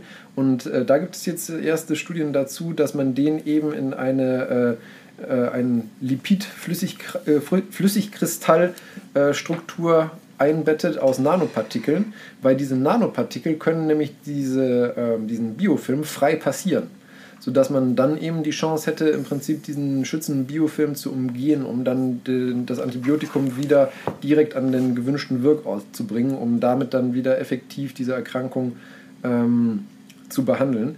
Und in dieser Studie hat, hat sich gezeigt, dass eben äh, dieses Tobramycin, was in dieser äh, Lipidkristall, äh, Flüssigkristallstrukturen verpackt ist, 100.000 Mal besser wirkt, als wenn es, sage ich mal, rein äh, ja, per Aerosol oder so verabreicht wird. Und dadurch erhofft man sich damit dann eben, ähm, ja, das besser applizieren zu können. Und ähm, was auch, sage ich mal, wo man drauf schielt und was man sich erhofft, äh, sage ich mal, ist, dass man äh, gegebenenfalls äh, andere Medikamente generell, äh, zum Beispiel auch transdermal applizieren kann. Also in Form, dass man das einfach über die Haut aufnehmen kann. Da ist halt das Problem immer, dass man normalerweise nicht oder nur schlecht über die äh, schützende äh, ja, Hornhautbarriere kommt. Also die, die Haut besteht aus verschiedenen Schichten. Die äußerste Schicht ist das sogenannte äh, Stratum corneum. Das sind, ist einfach, sage ich mal, tote Zellen. Das ist halt unsere oberflächlichste Hautschicht, die uns eben natürlich bewusst vor äh, Molekülen, Bakterien etc. schützt. Und es gibt ja schon ähm, zum Beispiel Äh, bei chronischen Schmerzpatienten gibt es ja auch Opioidpflaster, ähm, die man aufkleben ja, die kann. Und, so auf und dann diffundiert das langsam dann das. Genau, genau. Und das funktioniert halt, weil diese Opioide eben äh, sehr lipophil, sage ich mal, formuliert sind und dadurch gut dadurch können. Es gibt ja auch die allseits bekannten Nikotinpflaster. Das ist im Prinzip das, äh, dasselbe in Grün. Aber es wäre halt auch super, wenn man das Gleiche irgendwie machen könnte, zum Beispiel für Insulin oder gar Impfstoffe. Dass man sagen kann, man muss nicht mehr pieksen, sondern man muss sich einfach nur ein Pflaster irgendwie äh, auf die Haut hauen und äh, hat dann eben entsprechend die Wirkstoffe appliziert. Da ist nur, wie gesagt, bisher immer das Problem gewesen, diese, dass man diese Schutzbarriere hat. Und es gibt jetzt erste äh, Ansätze, wo man im Prinzip auf diese Pflaster äh, im Prinzip Nanonadeln aufbringt, die man jetzt nicht spüren kann, wenn man es äh, sich auf die, äh, auf die Haut aufbringt, aber die dann eben in der Lage sind, aufgrund ihrer Nadelstruktur dieses, diese äußerste Schicht zu penetrieren und damit dann eben den Wirkstoff an den entsprechenden Ort abzugeben. Ja. Und ähm, aber wie ich auch schon gesagt habe, wo, wo, auch, wo Licht ist, ist auch Schatten. Und bei diese, sage ich mal, negative Assoziation ähm, ist nicht hundertprozentig unberechtigt. Und ähm, das war der Zeitpunkt, wo ich feststellen musste, dass Corona anscheinend nicht nur auf die Lunge schlagen kann, sondern auch auf die Blase. Aber nach einer kurzen Pause konnten wir dann zum Glück unsere Folge fortsetzen. Genau, man muss bei diesen Nanopartikeln auf jeden Fall äh, klar unterscheiden, äh, worüber man da, da spricht. Weil also du erinnerst dich mit Sicherheit auch äh, daran, dass äh, in der Vergangenheit oder zum Teil auch noch heute oft äh, die Diskussion war bezüglich Nanopartikeln mit hier Aluminium und Titan in ah, äh, Deodorants ja, ja. und Sonnenschutzmitteln und sowas. Ja, oh ja, ich glaube, über das mit der, mit der Sonnencreme hatten wir auch mal gesprochen. Ja, aber ich meine, da ging es um was anderes in der Sonnencreme, nicht ja. um das Titan. Aber ich weiß es gerade auch nicht mehr hundertprozentig genau. Wobei man da auch klar ähm, unterscheiden muss, einmal zwischen echten Nanopartikeln und auch Metallionen. Also das ist nämlich auch noch ein Unterschied, ob du jetzt über ionische Metalle sprichst oder, sage ich mal, wirklich die Nanopartikeln von den Metallen. Und mhm. ähm, was auch ganz wichtig ist, ist zu unterscheiden, weil offiziell zählen, also nach der Definition, sage ich mal, zählen ähm, so diese als Nanopartikel bezeichneten äh, Stoffe jetzt auch bei den Impfstoffen oder so gar nicht als wirkliche Nanopartikel, weil bei, über Nanopartikel sprichst du eigentlich nur bei körperfremden Substanzen und das sind ja letztendlich äh, Lipide und Proteine und äh, die müssen halt toxikologisch ganz anders äh, bewertet werden als äh, eben so Nanopartikel aus Metall oder Glas, ähm, weil die eben biologisch abbaubar sind und im Körper halt äh, einfach wirklich nicht lange überleben in dem Sinne, sondern einfach abgebaut werden als normales Stoffwechselprodukt. Deswegen ähm, sind die für den Körper halt äh, nach aktuellem Wissensstand vollkommen ungefährlich. Und äh, sage ich mal, Schwurbler ziehen dann oft den Vergleich bei Nanopartikeln äh, mit Asbest, was aber was vollkommen anderes war, weil Asbest ja noch nicht mal wirklich eine, eine Nanostruktur in dem Sinne war oft, sondern äh, einfach wirklich die, die feinsten äh, Fasern, die wirklich das äh, das Gewebe verletzt haben in mhm. dem Sinne und da dann eben zu chronischer Ansammlung geführt haben und dadurch dann eben später auch zu Krebs führen konnten. Und ähm, genau deswegen sind diese Nanopartikel, eben also diese Lipid-Nanopartikel, im engsten Sinne eigentlich gar, streng genommen gar keine Nanopartikel, sind zwar Nano, in dem Nanometerbereich von der Größe her, aber sind ähm, eben vollkommen unbedenklich gesundheitlich nach aktuellem Wissensstand und ähm, deswegen sollte man da auch überhaupt keine Angst vor haben, dass jetzt in den Impfstoffen halt irgendwie äh, Lipid-Nanopartikel drin sind, die äh, verweilen nur für wenige Tage bis äh, maximal Wochen im Körper, bevor sie halt einfach äh, über die normalen Stoffwechselwege ähm, abgebaut werden. Ähm, wohingegen, ähm, wo es, sage ich mal, gefährlicher wird mit Nanopartikeln, ist, in, äh, ist bei Reinigungsmitteln oder sowas. Wenn man da eben ähm, Aerosole bildet, dann können da auch ähm, halt feine, äh, flüchtige Nanopartikel entstehen. Und auch zum Beispiel, äh, um sozusagen auf die aktuelle Zeit zu verweisen, Desinfektionssprays oder sowas können auch Nanopartikel bilden, wobei da auch dann wieder die Frage ist, woraus bestehen die genau. Aber da muss man auf jeden Fall aufpassen, dass äh, das können durchaus auch ähm, halt gesundheitsschädliche äh, Nanopartikel dann sein. Mm, okay. Und ähm, genau, also muss man immer gucken, woher die Nanopartikel stammeln und äh, was das genau für Nanopartikel sind, um zu bewerten letztendlich, ob die potenziell gefährlich sind oder eben gar toxisch sind oder ob das einfach, sage ich mal, ja, nützliche Hilfsmittel sind, die man mit den aktuellen Techniken und dem aktuellen Wissen herstellen kann, um sie dann eben im positiven Sinne nutzen zu können. Also alles eine Frage des Was. Genau, sozusagen. Schön. Deshalb. Wir mögen ja eigentlich pauschale Aussagen. Ja, gib es nicht. Gib es nicht. Gib ja, sowas nicht. Muss ich nicht enttäuschen. Ja, dann würde ich sagen, äh, nimm mich mit zum Mond. Nimm mich, take me to the moon. genau.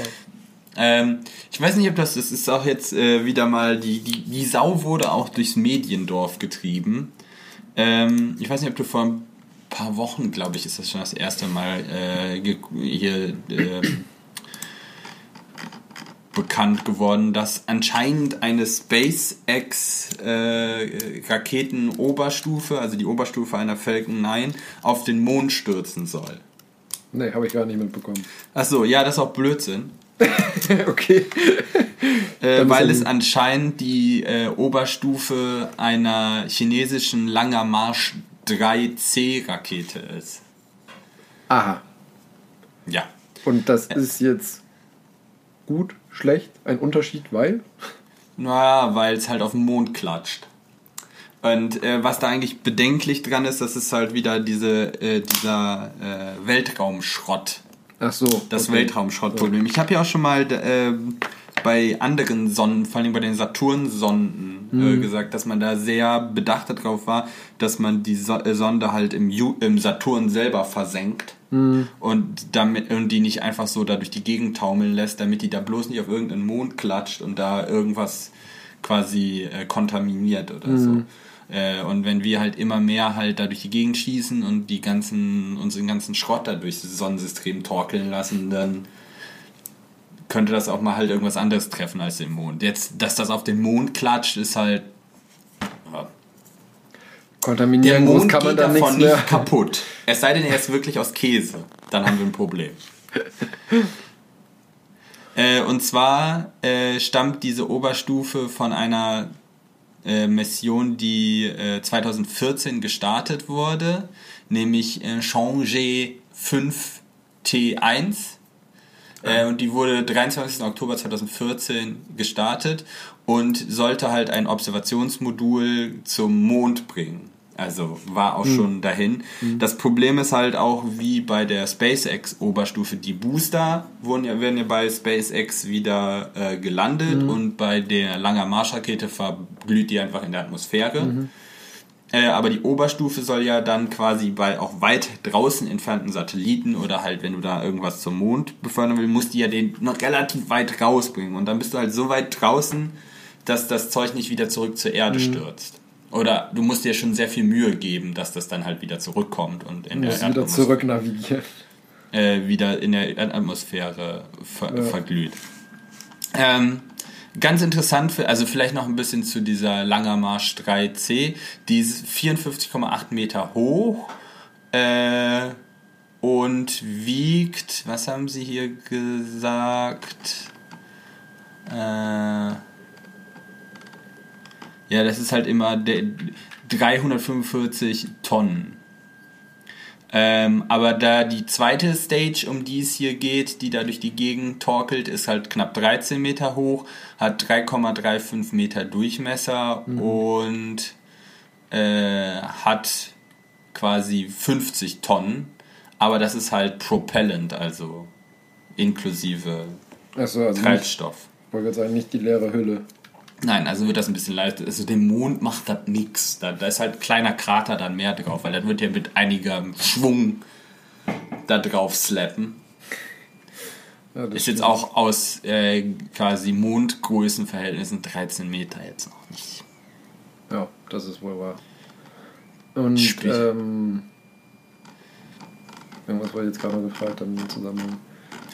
Also ja, ich wollte eigentlich sagen, weil das Interessante dabei eigentlich, dass sie das gefunden haben, äh, weil das wurde von einer Software entdeckt, dieses Objekt, das eigentlich dafür, die eigentlich dafür gemacht worden ist, quasi äh, quasi äh, hier Trans-Pluto-Objekte zu finden.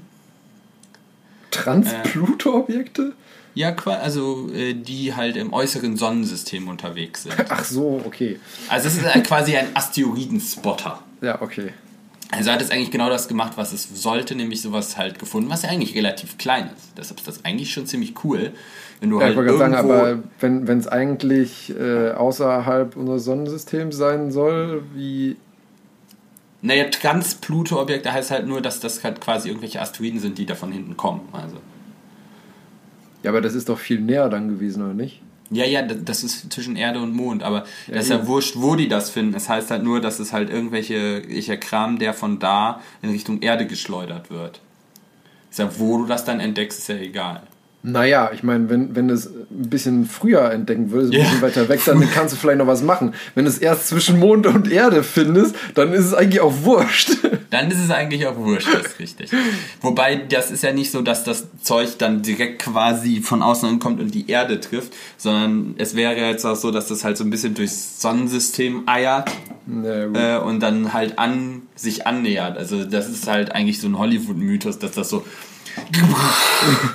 ja, okay, da hast du natürlich auch wieder recht, aber. Ähm also, es kann ein paar Mal zwischen Erde und Mond durchsausen, bis es dann die Erde trifft. Ne? Also, so immer in kleineren Orbit sondern, okay. oder größeren Ellipsen oder so. Und dann Fair enough. Ich gebe mich mit der Antwort zufrieden. Ja, und die, man hat das halt, äh, dieses Ding halt dann gefunden, gespottet und halt WE0913A genannt, halt den Weltraumschrott einfach mhm. Äh, kartografiert. Die Trajektorie relativ präzise bestimmt, halt gemerkt, dass das auf den Mond stürzt. Ähm, und da hat man halt versucht herauszufinden, was das ist. Und hat halt erst halt diese SpaceX-Rakete für den Verdächtigen gehalten, weil der halt äh, da auch zu dem Zeitpunkt gestartet worden ist ungefähr und den äh, Satelliten Discover gelauncht hat, auch relativ weit draußen. Ähm, und dann hat man aber herausgefunden, dass das quasi dann von der Richtung nicht ganz gestimmt hat und als man es angepinkt hat, die Reflexion von dem Ding hat nicht zu der quasi Lackierung von der SpaceX Falcon 9 gepasst. Also du pingst das halt dann an und dann kommt ein Spektrum halt zurück und das Spektrum Geil. hat nicht dazu gepasst. Und deshalb nimmt man halt an, dass das halt die chinesische Rakete ist. Schon irgendwie fancy, was man heutzutage alles machen ja. kann, ne? Pinkst das, das deshalb habe ich es auch unter Causa Nö, ich bin nicht rot, ich bin blau. so, ja, das war jetzt bildlich, aber ja, ja. du weißt, was ich meine. Ja, richtig. Also es ist eher dann halt, was da in dem äh, drin ist. Für, ja, Metalle, für Legierungsmetalle, aber ja. Fancy. ziemlich cool. Ja, deshalb wollte Echt ich das auch nochmal ja. kurz anmerken. Das fand ich sehr interessant. In der Tat. In der Tat. Dann mach nochmal News für Nerds. Ja, ich mache nochmal äh, News für Nerds. Da habe ich auch ein, äh, ein paar coole Sachen, beziehungsweise eigentlich finde das erste eigentlich mit am coolsten direkt, muss ich sagen. Und äh, zwar geht es darum, äh, ist ja immer immer beziehungsweise besonders in der, äh, in der Viszeralchirurgie logischerweise. In der Viszeralchirurgie? Ja, in der, in der Chirurgie äh, der Gedärme. Achso, danke. ähm, es ist immer halt, oder generell in der Medizin ist es halt immer Mist.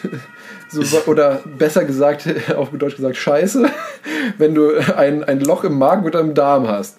Ach Und, was? ja, genau. Naja, Weil, eins solltest du haben. Ja, Ja, und auf jeden Fall, ähm, weil da hast du dann halt immer das Problem, dass du es möglichst schnell entdecken möchtest und zumachen willst, weil sonst eben logischerweise Darminhalt in die Bauchhöhle gelangen kann und das wirklich äh, unschöne äh, Infektionen einfach macht und Entzündungen logischerweise. Und das möchte man halt tunlichst verhindern. Und äh, bisher war das ein, die einzige Möglichkeit eben, das Ganze dann ähm, ja, halt zu, zu suchen und dann zuzunähen. Ähm, das Problem beim Zunähen ist eben immer, dass du natürlich, also es ist sehr aufwendig, du musst es können, also du musst erstmal halt das dicht vernähen können vom, vom Skill her, sag ich mal.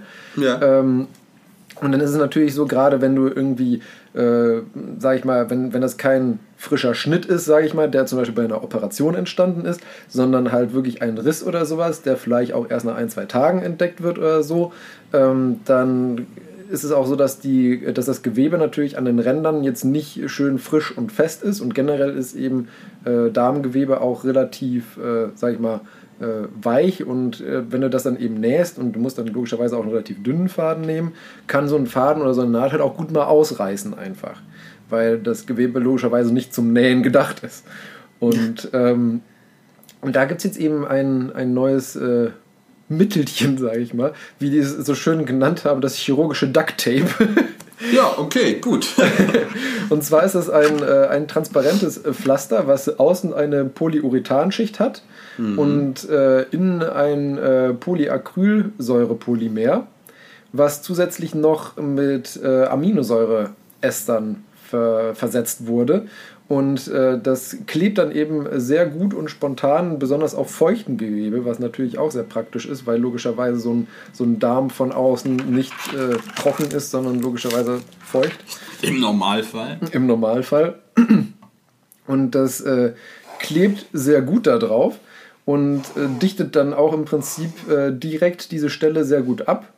Und äh, durch diese ähm, Aminosäure-Ester, die in diesem ähm, in, dem Polyacryl, in der Polyacrylsäure mit äh, versenkt wurden, hält das auch besonders gut eben auf Proteinen, weil ich meine, Proteine sind ja nichts anderes als Aminosäuren, äh, Aminosäureverbindungen.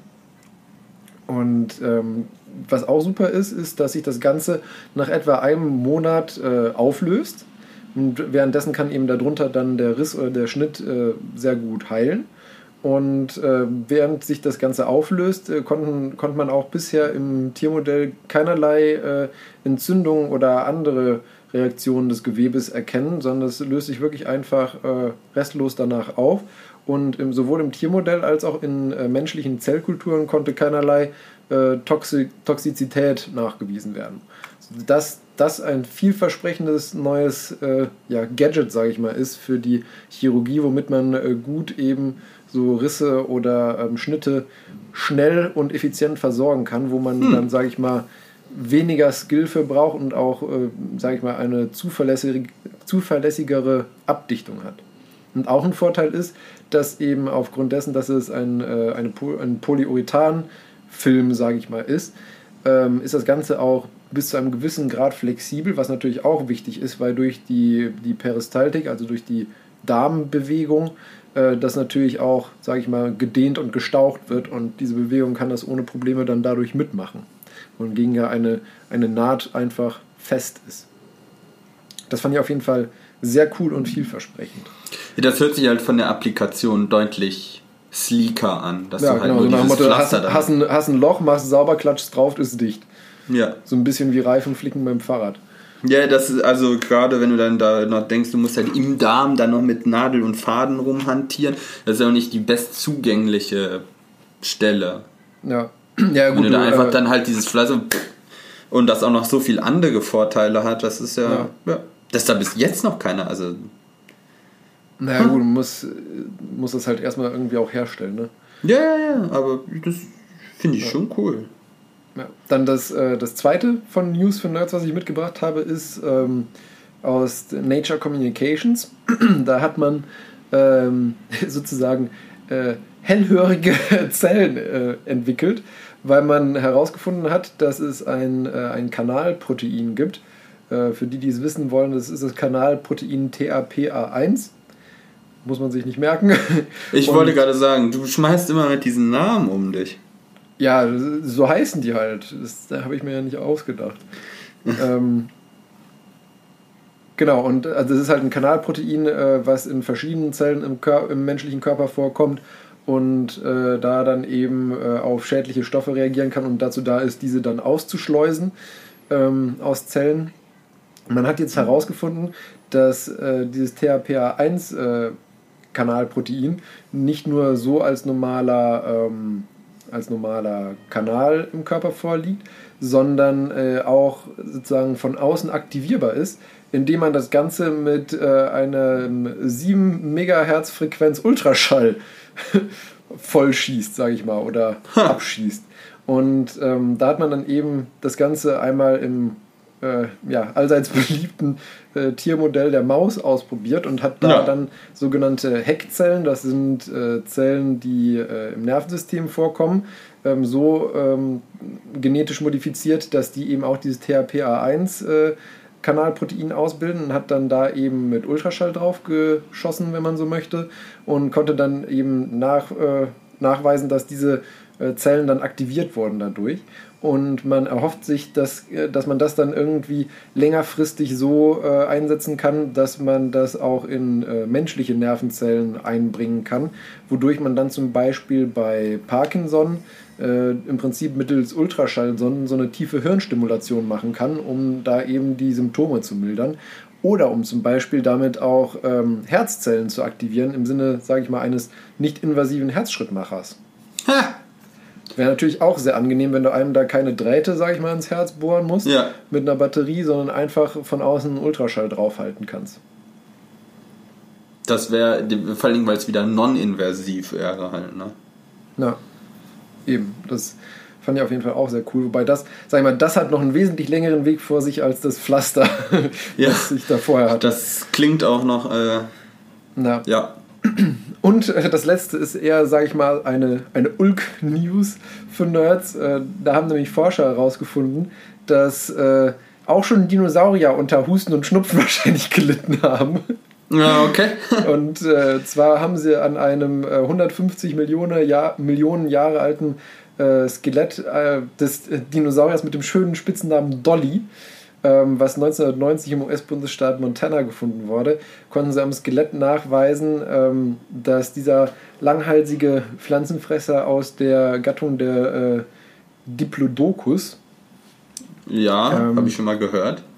Genau, dass, äh, dass der eben vermutlich eine ähm, Atemwegserkrankung hatte, weil da konnte man nämlich an den äh, Halswirbeln, konnte man nämlich äh, Verknöcherungen nachweisen, die heutzutage auch noch äh, nachweisbar sind bei äh, Pilzinfektionen der Atemwege bei äh, Vögeln. Und äh, da das Atemsystem von den damaligen Pflanzenfressern und heutigen Vögeln relativ ähnlich ist, geht man davon aus, dass diese knöchernen ja, Verwachsungen oder Wucherungen, die da entstanden sind, eben vermutlich aufgrund einer solchen Atemwegsinfektion äh, aufgetreten sind und äh, der eben aufgrund dessen wahrscheinlich Husten hatte, der arme Dino, und vielleicht sogar daran gestorben ist. Das weiß man natürlich nicht Ja. fand ich auf jeden Fall irgendwie lustig, so die Vorstellung, dass du so ein, ein riesen äh, okay, Ja. also laut, laut dem Paper sind, äh, war das ein eher kleinerer Pflanzenfresser, aber trotzdem, ich meine, klein ist bei Dinosauriern ja immer relativ. Und Ja. ich stelle mir gerade halt so einen riesen Langhals davor, der auf einmal so äh, rumhustet. Ich hatte auch so einen. Brachiosaurus in, äh, in, äh, im Kopf, der dann auch so, weil die haben ja so einen, so, so einen gewellten Hals und dann konnten Ja. sie so, sich so lang strecken, wie so einem Comic halt. genau. Ja. War bestimmt ziemlich laut, wenn die gehustet haben. ja, oder so, genau. Ja, das waren aber meine äh, News für Nerds. Okay. Cool. Na. Ich bin immer noch bei dem Pflaster. Beim Plasma. Bist du eigentlich irgendwas am 3D-Drucken? Ach so, ja. Ah, okay. Ich höre nämlich die ganze Zeit irgendwas im Hintergrund, wo ich, wo ich denke, so, hm, das könnte ein 3D-Drucker sein. Was druckst du denn Schönes? Äh, einen manuellen Kartschaffler. Aha. Mit So mit Kurbel. Kurbel dann? Ah. Mu- Musst du mir unbedingt mal zeigen, wenn. Ja, wenn es dann mal fertig ist. Ja. Ja, Die Orientierung der Teile ist nicht ganz so einfach. ja das glaube ich. Und Ja, also wie, wie, wie willst du das machen, dass der sozusagen die einzelnen Karten. Ja, gut, da ist halt eine Rolle drin. Und die, dadurch, dass die Karten da drauf sind, wie bei so einem echten Schaffler, nimmt der halt immer unterschiedlich viele Karten mit. Ah, okay. Ah, also druckst du das aus TPU oder? Nö, PLA. Und das reicht von der Haftung her, dass er die Karten mitnimmt? Nee, da kommt halt Gummi drauf. Also. Also das ist halt eine Rolle und da kommt halt so ein Gummisleeve, also so ein Schlauch quasi drüber. lustig. Kann ich mir dann ja vielleicht mal angucken, wenn, wenn wir das nächste Mal vielleicht Wenn dann in Persona eine Folge aufnehmen. Genau, wenn wir das quasi. Genau, äh, wenn, wenn ich dann nicht Corona-positiv bin. ja, so wie ich uns, unser Glück kenne, ist das wahrscheinlich so. Ach, ich hoffe nicht, ich habe keine Lust darauf. Gut. Ja, gut. Ähm, genug vom allgemeinen Geschwatze. Das war unsere heutige Folge. Wir sind wieder äh, erstaunlich genau auf anderthalb Stunden gelandet. Was hast du denn gelernt? Oh, was habe ich gelernt? Ähm, ich habe gelernt, ähm, dass ich sehr gespannt bin auf die kommende Formel 1-Saison. Okay, das hast du gelernt. dass, ja, okay, habe ich vielleicht nicht gelernt. Nee, dass ähm, ich weiterhin, okay, das habe ich auch nicht gelernt, aber ich bin trotzdem weiterhin gespannt äh, auf das, was bei James Webb-Teleskop noch so rauskommt, wenn das Ding dann cool genug für uns ist. Ähm, außerdem habe ich gelernt, äh, dass wir ähm, ja, auf, auf grünem Wege demnächst vielleicht äh, Öle herstellen können, die wir dann äh, für Schmierstoffe verwenden können und wer weiß, vielleicht, wenn man das Ganze noch ein bisschen modifiziert, eventuell auch benutzen kann, um äh, grünen Kraftstoff herzustellen, also den man dann für die Verbrennungsmotoren nutzen kann.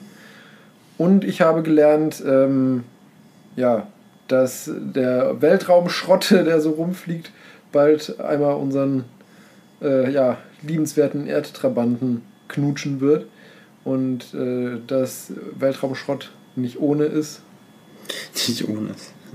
und mal wieder die Chinesen schuld sind.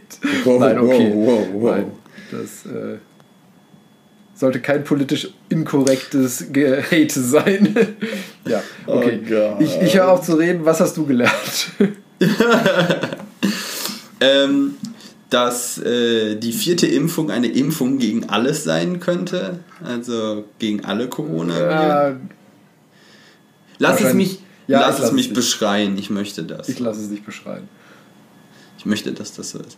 Ähm, da, da, dass Nano weder schwarz noch weiß, sondern grau ist. Ja, wegen mir. Also eigentlich sind, bin ich da nicht weitergekommen. So.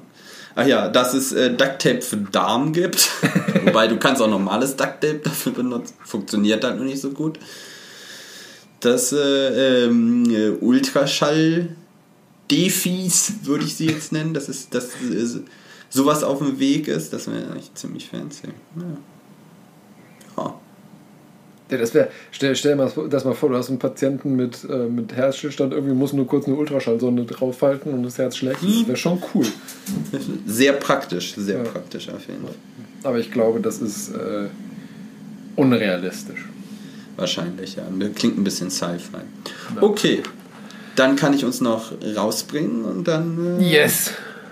Tun Sie das. Ja, also, äh, ein Opa steigt äh, in, den, in einen Bus ein und zeigt dem Fahrer seine Fahrkarte. Aber das ist doch eine Kinderfahrkarte, stellt der Busfahrer fest. Da sagt der Opa, da können Sie mal sehen, wie lange ich auf diesen Bus gewartet habe. Ja, Darfst das als Kritik von mir am öffentlichen Ich- Personennahverkehr ich wollte gerade sagen, hat es was damit mit dem Personennahverkehr in Aachen zu tun? Nein, wie kommst du denn da drauf? For- Formel A-Sack. Voll Asiak. Ja. Ja. Ja, ähm, wunderbar. Dann freue ich mich, dass wir jetzt äh, tatsächlich nochmal geschafft haben, eine Folge in unserem ursprünglich normalen Abstand Oh, äh, ja. aufzunehmen und dann auch hoffentlich rauszubringen. ja. Ähm, ja, hoffe dann, dass wir die nächste Folge auch wieder in zwei Wochen aufnehmen können. Und dass es mir dann ja, wieder besser geht. Genau, dass es dir dann auf jeden Fall besser geht, das ist natürlich das Allerwichtigste. Ähm, und vielleicht dann ja sogar in Persona die Folge aufnehmen können. Ansonsten äh, wünsche ich dir noch einen schönen Sonntag. Danke. Ich kann jetzt ja nicht sagen, bleib gesund, aber werd wieder gesund. Und ähm, ja, lass dich, lass dich nicht äh, von der Uni ärgern, nicht von den öffentlichen Verkehrsmitteln und auch sonst nicht. Wunderbar. Okay. Das wünsche ich dir natürlich auch. Dankeschön. Gut, dann würde ich sagen, bis zum nächsten Mal. Wunderbar. Tschüss.